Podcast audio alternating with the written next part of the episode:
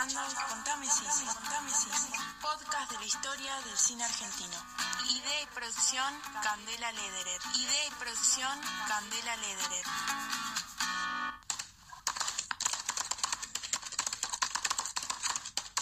Más de 2.500 películas estrenadas, 100 años de historia, un espacio de expresión, dos palabras. Cine argentino. Cine argentino.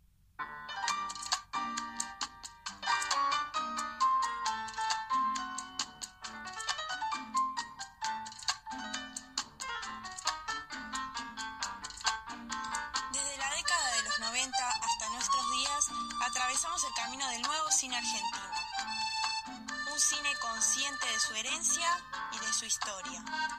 Volcada en la representación contemporánea de lo social, en su presente. Espera, espera, espera. ¿Nuevo? ¿Con respecto a qué? Retrocedamos en el tiempo.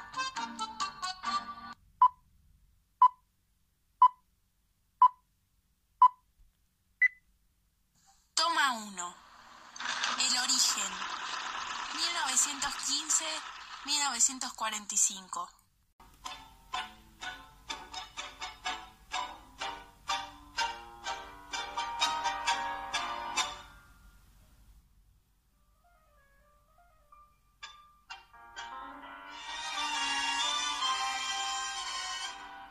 Bienvenidos y bienvenidas a este primer capítulo de este podcast que se llama Contame Cine.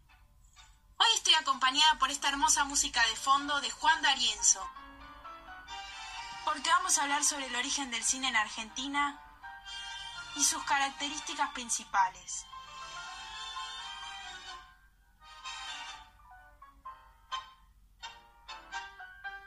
Esta historia comienza en el año 1895, cuando los hermanos Lumière, inventores del gran cinematógrafo, presentaron la primera película en movimiento de la época, del siglo.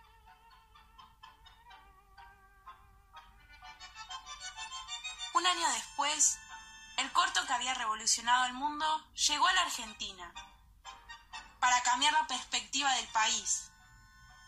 Llegó para quedarse. Buenos Aires en 1896. A sus espectáculos habituales pronto iba a incorporar uno nuevo, distinto, revolucionario. Aquí, en el Teatro Odeón, se vio la primera exhibición cinematográfica en el país. Pasaron las primeras vistas de Lumière. Siguieron viniendo películas del exterior y al público le gustó la cosa. Surgían importadores de películas. La Casa de Paz, en la calle Bolívar, marcó el rumbo. La había fundado un varón belga, Enrique Lepage, que aparece aquí con Eugenio Pi, fotógrafo francés, a quien se le ocurrió la idea de filmar. ¿Y por qué no? Pi y su cámara entran en funciones. Argentina tenía paisajes, gente, desfiles, visitas ilustres. En 1897 comienzan los tímidos ensayos. Tres años después, en 1900, el primer noticiario formal. Campos Salles, presidente electo del Brasil, llega al país. En 1901, con un equipo que le compró en París a Lumière, Eugenio Cardini, un aficionado, filma a destajo. En la avenida de y Bolívar, con el cabildo de antes. La cámara documental comienza a registrar la vida de nuestra ciudad. Cardini filma cuánto se le presenta a la vista y hace un tímido ensayo argumental. Escenas callejeras. Futuro sucesor de Lepage apresuró la explotación de las películas.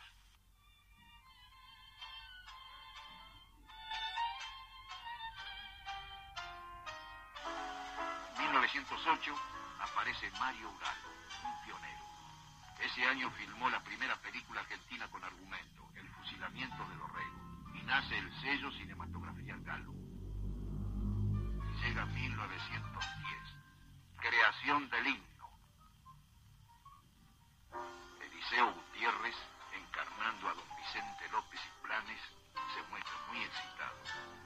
Está en plena inspiración.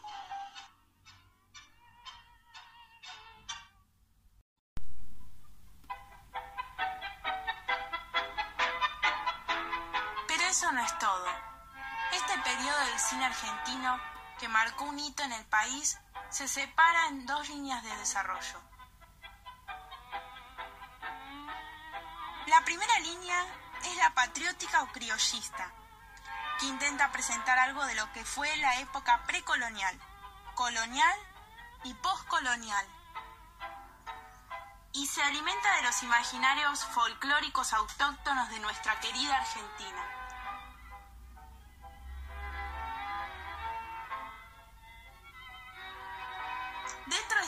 Línea tenemos dos etapas. El cine mudo, donde se destaca la búsqueda de la representación del proceso de conformación del Estado argentino, la figura del indio y el enfrentamiento de la civilización con las fuerzas originarias. Para entender un poco más, Matías Agesta, profesor de cine de Casa de Cultura de Ramos Mejía, partido de La Matanza, nos cuenta acerca del último malón, una de las pocas películas mudas estrenada en 1917, que sobrevivió en el tiempo. Allá vamos.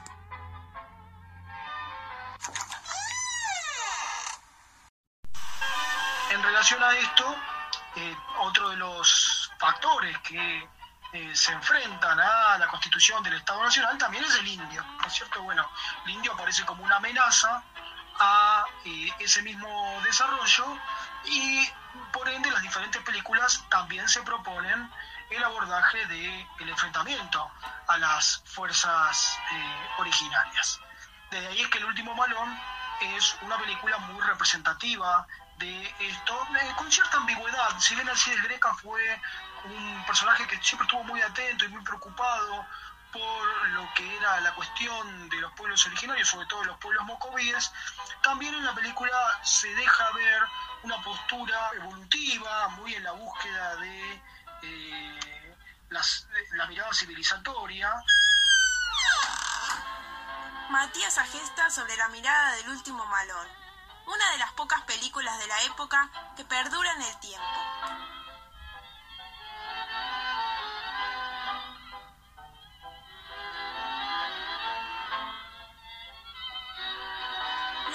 Etapa es el cine sonoro, que representa la aparición y el desarrollo del tango como un modo de expresión y un espacio de focalización de las culturas que se van a encontrar en Buenos Aires en esa época.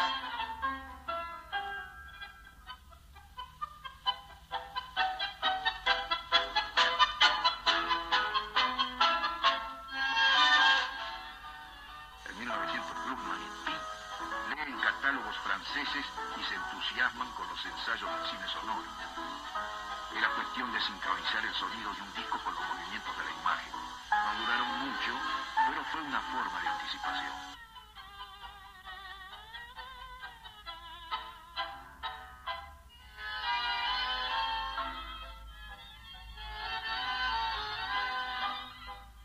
Para hablar del tango y de su instalación en la historia del cine argentino, no podemos olvidar la oleada inmigratoria que llegaba a Argentina.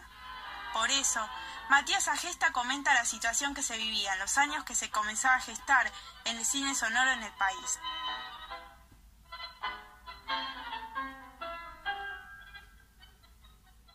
El final del periodo mudo y el, inicio de lo que sería la sonorización, el género que subyace por sobre todas las las formas es lo que vendría a ser la película eh, costumbrista eh, sobre la, vida porteña, ¿no? Y obviamente eh, en, esta materia lo que resalta es la aparición o el desarrollo del tango. Bueno, el tango como un modo expresivo, incluso como foco, como espacio de focalización de las diferentes culturas que van a converger en Buenos Aires, entendiendo que tenemos la primera oleada migratoria y, bueno, también tenemos una, eh, pequeña migración de algunas personas del campo a la ciudad en el inicio del periodo de desarrollo de la, de la industria y de la fábrica en Buenos Aires. El profesor Matías Agesta sobre las condiciones que envuelven la llegada del cine sonoro.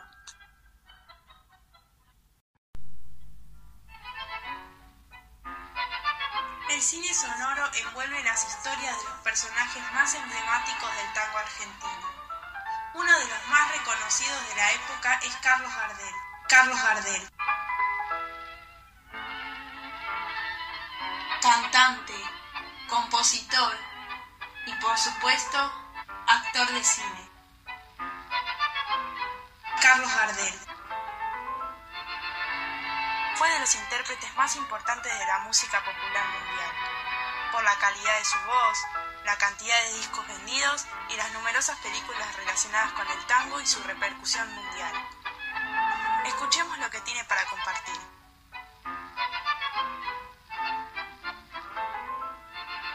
Hola Carlos, ¿qué tal? Como siempre, hermano, dispuesto a defender nuestro idioma, nuestras costumbres y nuestras canciones, con la ayuda del fil sonoro argentino. Yo, por mi parte, te acompañaré con mi orquesta y haré lo imposible para que nuestras canciones sigan triunfando en el mundo entero. Muy bien, viejo. ¿Largamos esta carrera? Larguemos.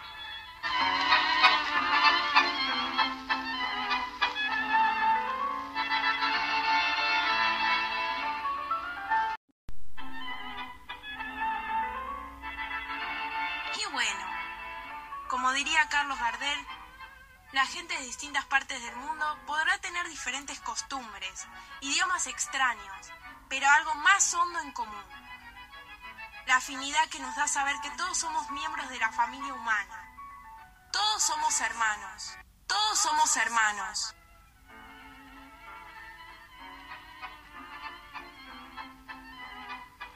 La segunda línea de desarrollo, que marca el periodo de 1930 a 1945, es la nacionalista.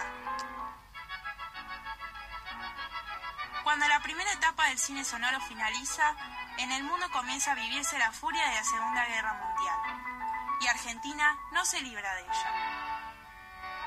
Al presentar su neutralidad con respecto a los bandos que se enfrentaban, Estados Unidos, principal fuente de materia prima cinematográfica, deja de enviar contenido al país. Este hecho va de la mano con las problemáticas que afectaban la economía y la política argentina. Aún así, logra un gran desarrollo.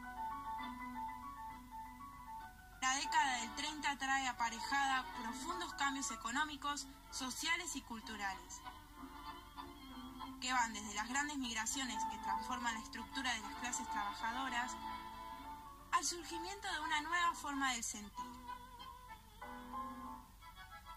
El docente de cine Matías Agesta da algunas características sobre el periodo del cine nacionalista. Lo que va a pasar en Argentina eh, en relación a lo que sucede en todo el mundo son los procesos de nacionalismo, ¿no? Eh, materia política que obviamente están derivados de eh, diferentes amenazas para la identidad nacional.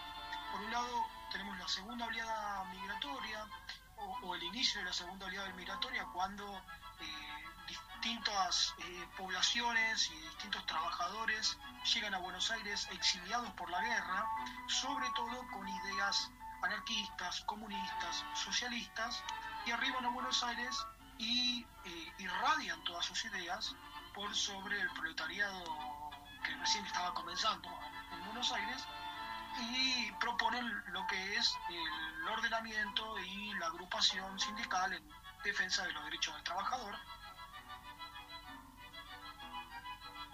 El director independiente Matías Agesta sobre el nacionalismo en el cine. En lo cinematográfico, el sonido le va a dar a la producción nacional el impulso fundamental para potenciar su capacidad de convocatoria del público.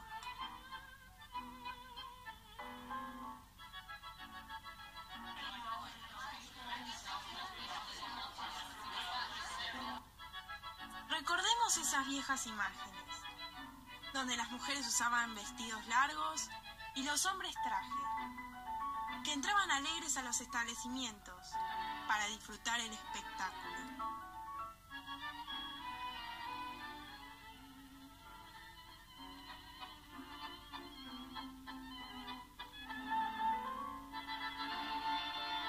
Con la llegada del poder de los gobiernos radicales, la capacidad de convocatoria a las salas de cine se modificó. Por la disminución de las jornadas laborales, la mejora en los salarios, la utilización del lenguaje más coloquial y la imagen porteña que se mitificó por el interior del país.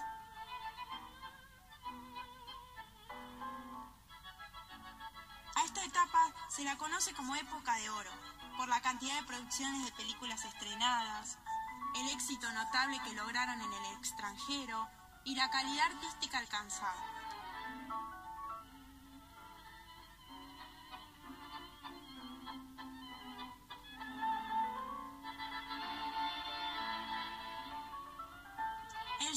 Argentino tiene una larga historia y el éxito de taquilla, que brindó los recursos materiales para imprimir mayor frecuencia y continuidad a las realizaciones, contribuyó al avance y al desarrollo del cine que tenemos hoy.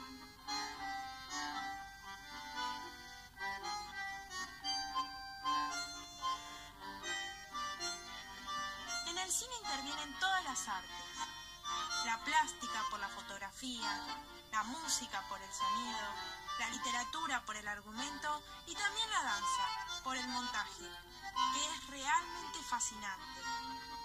Raúl Soldi.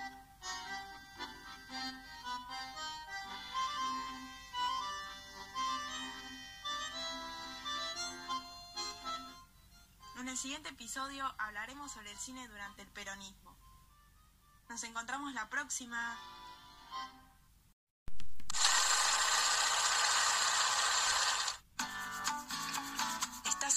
Escuchando Contame Cine, Contame Cine, podcast de la historia del cine argentino. Idea y producción Candela Lederer. Idea y producción Candela Lederer.